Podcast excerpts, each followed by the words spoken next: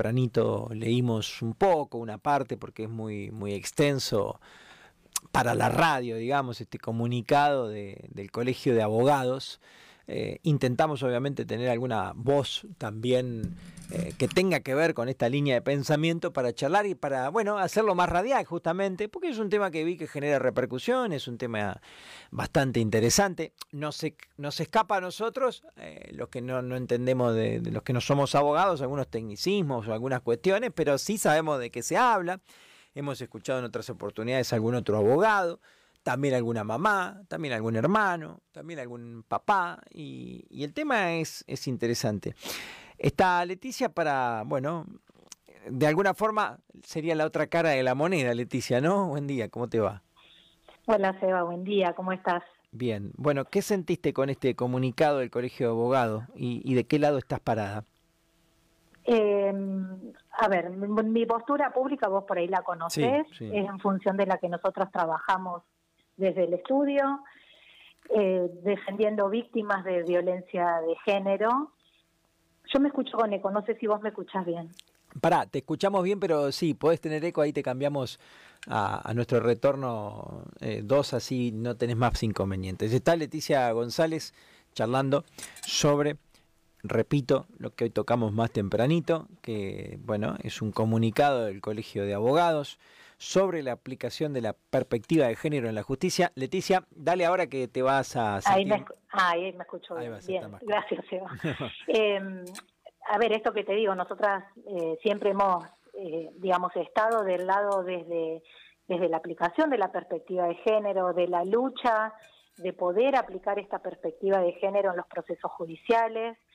Y bueno, este comunicado del Colegio de Abogados no nos sorprende porque eh, a través del mail y somos parte del colegio, por lo tanto fuimos convocadas de manera eh, muy subrepticia, si vos me preguntás mi opinión, a un plenario eh, con dos días de anticipación a celebrarse en Santa Rosa, cuando habemos colegas de un montón de otros lugares de la provincia que no podemos concurrir con facilidad un día a la tarde a la capital de la provincia con una temática que estaba planteada desde el inicio y sin posibilidad de poder opinar. Había formularios en los cuales uno podía adherir o no. Eh, y el comunicado de hoy, la verdad, no nos sorprende, aunque sí no deja de, eh, digamos, no, no puedo dejar de resaltar que no estamos de acuerdo y que no representa la voz de la totalidad de los colegas que estamos matriculados en el colegio. A ese plenario del 26 de abril fueron 10 colegas y somos casi 400 en la provincia de La Pampa. Perdón que te interrumpa, eh, es interesante esta aclaración que haces, porque ¿qué parece? Parece que opinó el colegio de abogados, o sea, el que esa es la gravedad de este tema, El que nuclea a todos y todas. El colegio, claro, se arroga la facultad de, de emitir un comunicado en nombre de todos, cuando no todos estamos de acuerdo con esto que está planteado y sobre todo cómo ha sido planteado. Porque esto que venimos diciendo desde el inicio, esta, este, esta formulación que está haciendo un grupo de colegas está hecho en principio sobre premisas falsas y ese es el gran peligro cuando se comunica hacia, hacia la sociedad en estos temas que son tan sensibles. Eva, vos viste lo que genera una discusión acerca de cuando hay una denuncia sobre, sobre abuso. Sí, sí, es, terrible. Eh, el cuestionamiento hacia la víctima, lo que la víctima dice, cómo se condena, cómo se juzga, cómo se prejuzga. Entonces, agitar este discurso desde un posicionamiento ideológico, que es el que hoy no está siendo receptado en la justicia, gracias a Dios, gracias a, no, es a Dios, sino es al trabajo de muchos años y a, y a, y a, a muchas víctimas que se han muerto. Nosotros vivimos en la provincia de Sofía Vial, en la ciudad de Carla Figueroa. Entonces, seguir cuestionando la palabra de la víctima y poniendo en tela de juicio la credibilidad o no de la víctima es muy peligroso, sobre todo, como te digo, cuando parte de premisas falsas, porque este ataque hacia el Poder Judicial y hacia el funcionamiento del Poder Judicial se desmiente fácilmente con las estadísticas que mismo publica el Observatorio Provincial de la Mujer. No todas las denuncias de violencia de género terminan en condena. No todas las denuncias de abuso sexual terminan en condena. Esto no es así. Entonces, plantearlo como que el Poder Judicial está digamos, es funcional a una moda de denunciar eh, injustamente, pone a todas las mujeres que sí, que, que sí sucede, que sí sufren abuso, mujeres, y cuando digo mujeres digo niñas, digo niños, ¿sí? Porque acá están poniendo todo en la misma bolsa. Entonces, hay que tener mucho cuidado, eh, digamos, sobre todo lo que opina cada uno de manera personal lo sabrán ellos. Ahora, que el colegio se ponga de manera corporativa a transmitir este discurso, a cuestionar la perspectiva de género que utiliza el Poder Judicial, cuando hemos bregado años, años y años para que por favor se aplique perspectiva de género, para que las víctimas de violencia, de abuso, de violaciones, de violencia de género, puedan tener una condena. Porque venimos de años de no tener condenas, porque eran delitos que son muy difíciles de probar.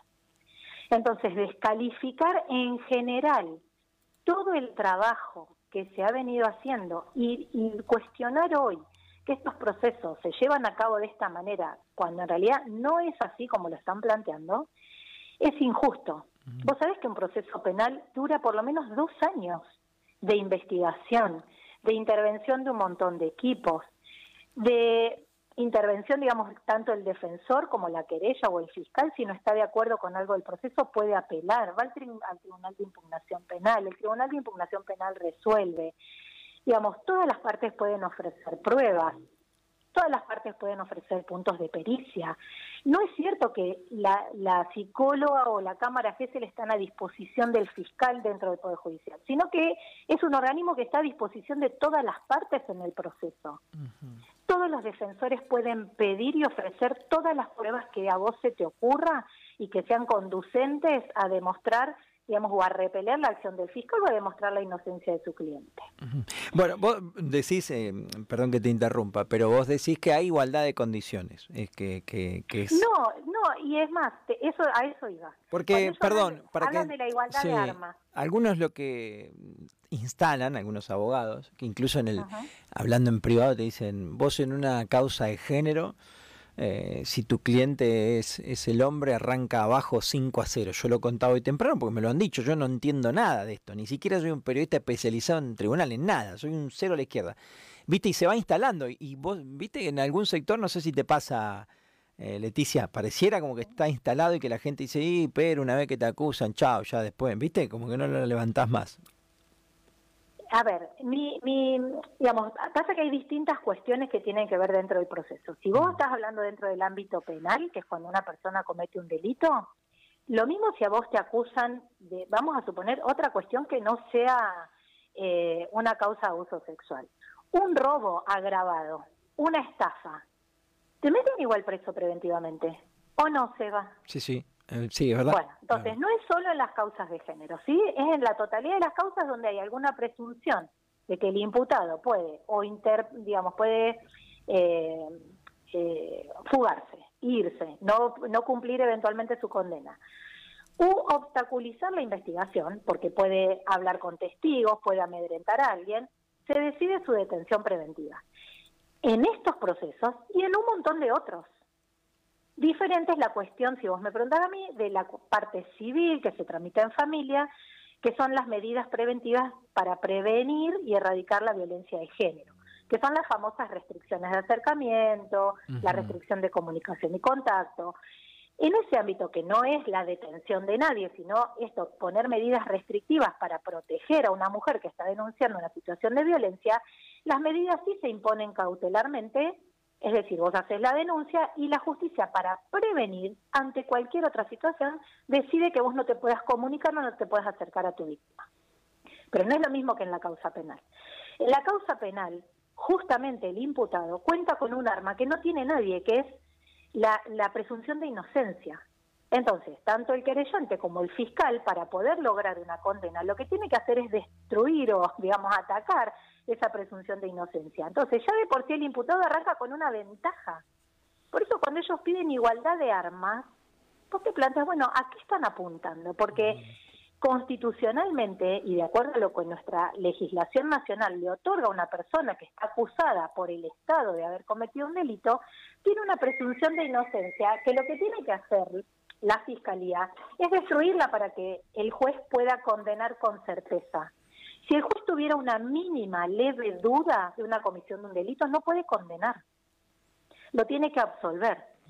Entonces, después de atravesar un proceso de dos años donde todas las partes podemos ofrecer y diligenciar pruebas para cada parte demostrar su postura, vos no puedes decir que la justicia condena livianamente. En todo caso, estás haciendo mal tu trabajo o tu, o tu cliente es culpable. o sea, es muy difícil. Yo sé que es difícil para una, un cierto sector de la sociedad que todavía está arraigada en cuestiones ideológicas. Eh, a veces esta palabra es la que choca patriarcales, bueno, machistas, no sé cómo, cómo sería la mejor manera de decirlo. Bueno, sí, hoy por suerte estamos condenando situaciones que ha vivido nuestra sociedad y las mujeres particularmente durante muchos años y que no tenían condena porque justamente personas que piensan así consideraban que no que no había delito, que no era condenable. Entonces, lo que hoy sucede es que, por suerte, por años de, de lucha, por años de formación y de capacitación, eh, y por mucha gente que murió en el camino, y casualmente mujeres, porque digamos la verdad, o sea, esto que yo te estoy nombrando, los casos que te nombro, son los que nos han permitido a hoy poder luchar por estas causas que necesitan perspectiva de género para ser condenadas, porque una violación en general sucede entre cuatro paredes, sin testigos, y claro que es difícil probarla, lo que no es imposible.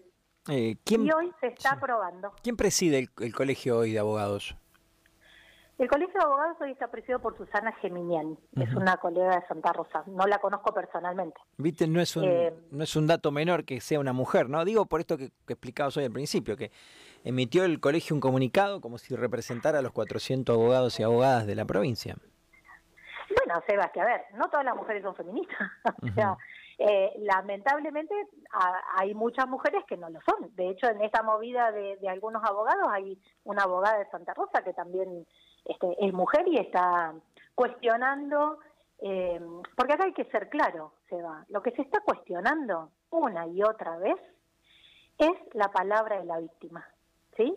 Es volver a poner en tela de juicio que lo que una víctima dice no es cierto.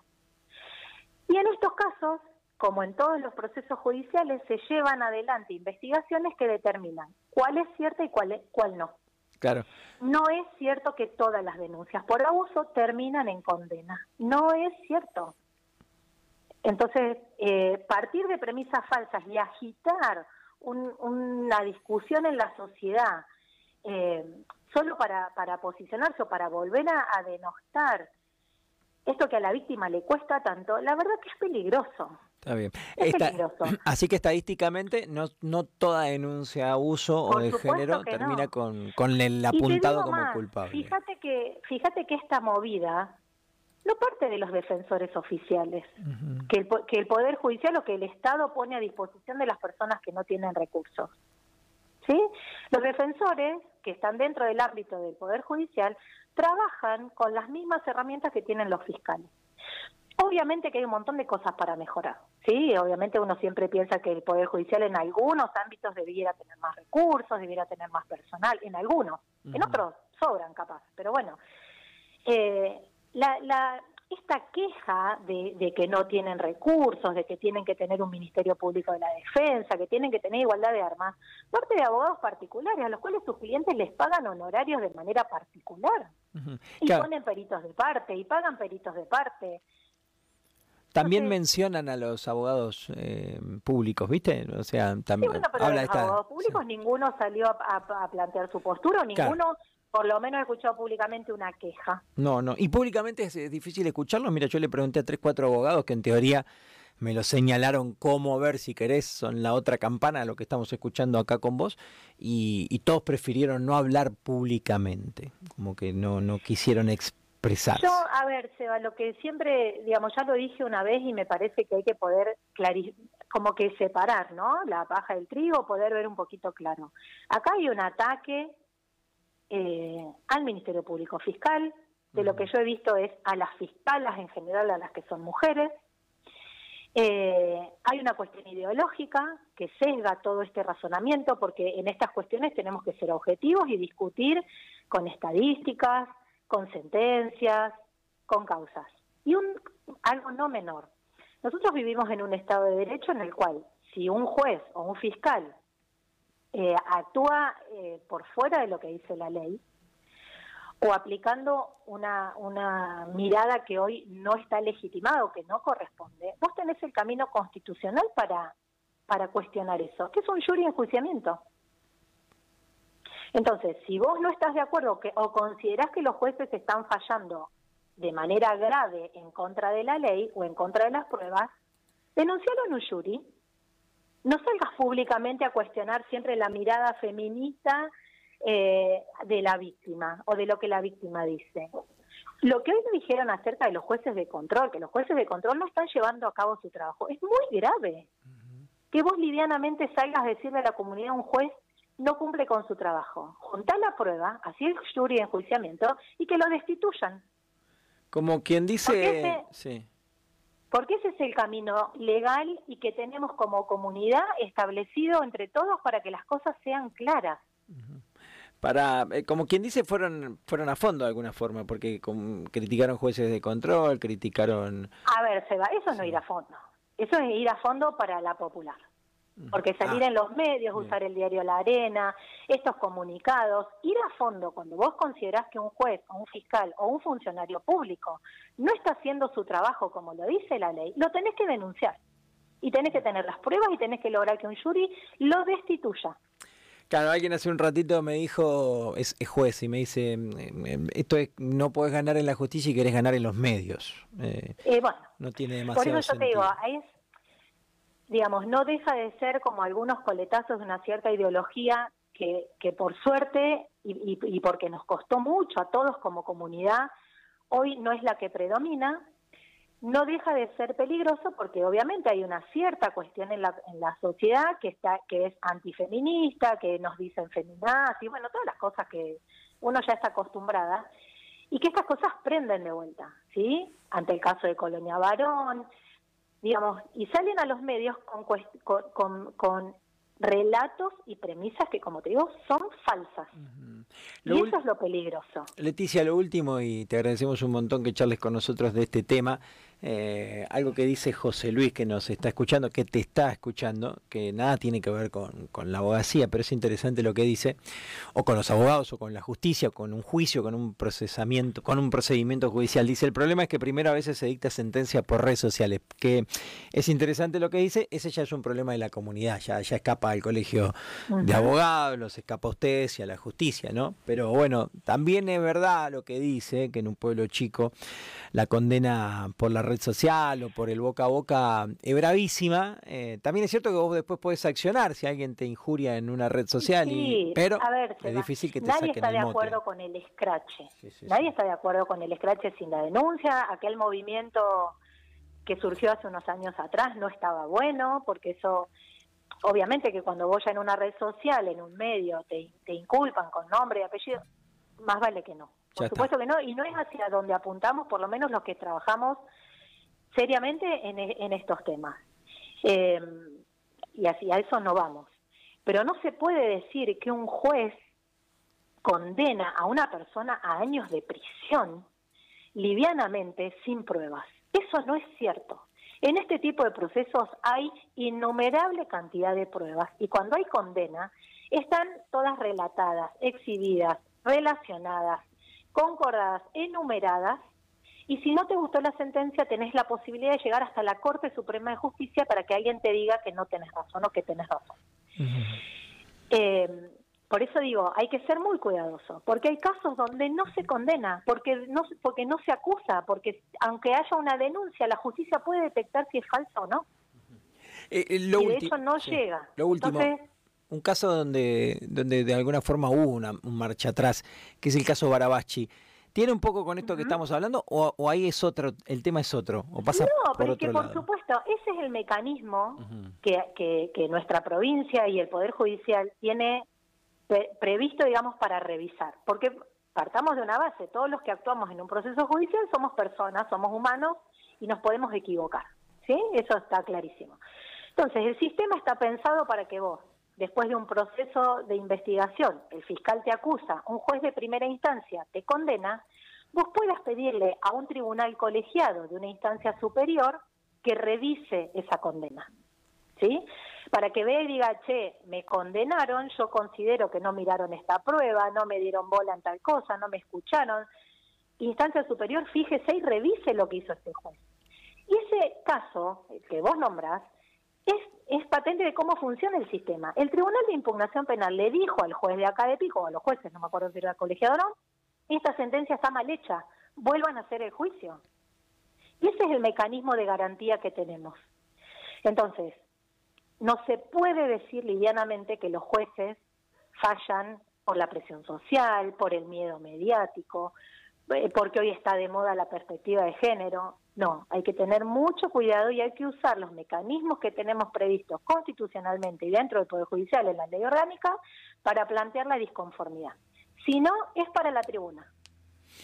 Y es peligroso porque esto agita cuestiones sociales que después, como en el caso de Colonia Barón, vos imaginate frente a una comunidad que está defendiendo a uno de los condenados, porque al otro parece que se lo olvidaron, nunca más lo nombraron, están diciendo que la víctima miente, imagínate si otra persona de esa comunidad sufre un, abuso, ¿a quién va a ir a denunciar? Si no tiene a nadie que le cree, a nadie que la vaya a apoyar. Entonces hay que tener cuidado y sobre todo los que somos operadores de la justicia, yo creo que como te digo, esto tiene que ver con una cuestión más ideológica, este, que veremos en qué termina. Leticia, gracias como siempre, un abrazo grande. Bueno, perdón por ser tan extensa, pero no, está bien. uno se posesiona con estos temas y a lo mejor, bueno, eh, nos vamos. Claramente tampoco, no es un tema menor. Eh, indudablemente es un tema que hace bastante ruido internamente, ¿no? Porque acá se le pegó al Ministerio Público Fiscal, a los jueces de control hay abogados que piensan distinto y encima esta otra cuestión que nosotros no sabíamos que vos me decís, che, somos 400 abogados y abogadas acá, esto debe representar a 10. O no es un tema menor y la idea era que te explayes porque nosotros no podemos hablar de esto, porque no sabemos nosotros, no seríamos unos irrespetuosos si, si fuéramos emitiendo una opinión y diciendo lo que pensamos, ¿no? Y entonces está bien, está perfecto y te agradecemos porque nos sirvió mucho para poder hablar del tema. Gracias. Bueno, me alegro y gracias a vos por llamarme. Un, beso a toda la audiencia. Leticia González y su mirada sobre este comunicado del Colegio de Abogados del que hablábamos hoy más tempranito y que ha generado como recién definí para mí mucho ruido interno, pero también es interesante lo que dice Leticia mm, González, dice, esto es para la tribuna, no, no, no, yo dije, salieron con los tapones de punta, no, me dice es para la tribuna, si vos querés salir con los tapones de punta tenés que denunciar, o sea, esto es para, para los medios de comunicación, bueno, un juez me dijo, no pueden ganar en la justicia y quieren eh, ganar en los medios. Me dicen, no tiene mucho sentido. Un fiscal también me dijo algo similar o parecido, que, que tiene que, dice, esto se diluye bueno, no voy a decir la frase cuál es, pero rápidamente, porque no es serio, me dijo un fiscal. Así que, bueno, eh, este es un tema no menor. Obviamente que intentamos nosotros charlar con Pablo Rodríguez Alto, prefirió no hablar de este tema. Nosotros intentamos hablar con la presidenta del Colegio de Abogados y prefirió no hablar de este tema. Y también le ofrecimos a Pedro Febre, porque nos dijeron, llama a Pedro Febre, nos dijo Pablo y prefirió no dar su opinión públicamente del tema. Un temón, un temazo que pone Nico Estañaro y venimos con, con otros temas nosotros. Cinco por semana. Humor móvil.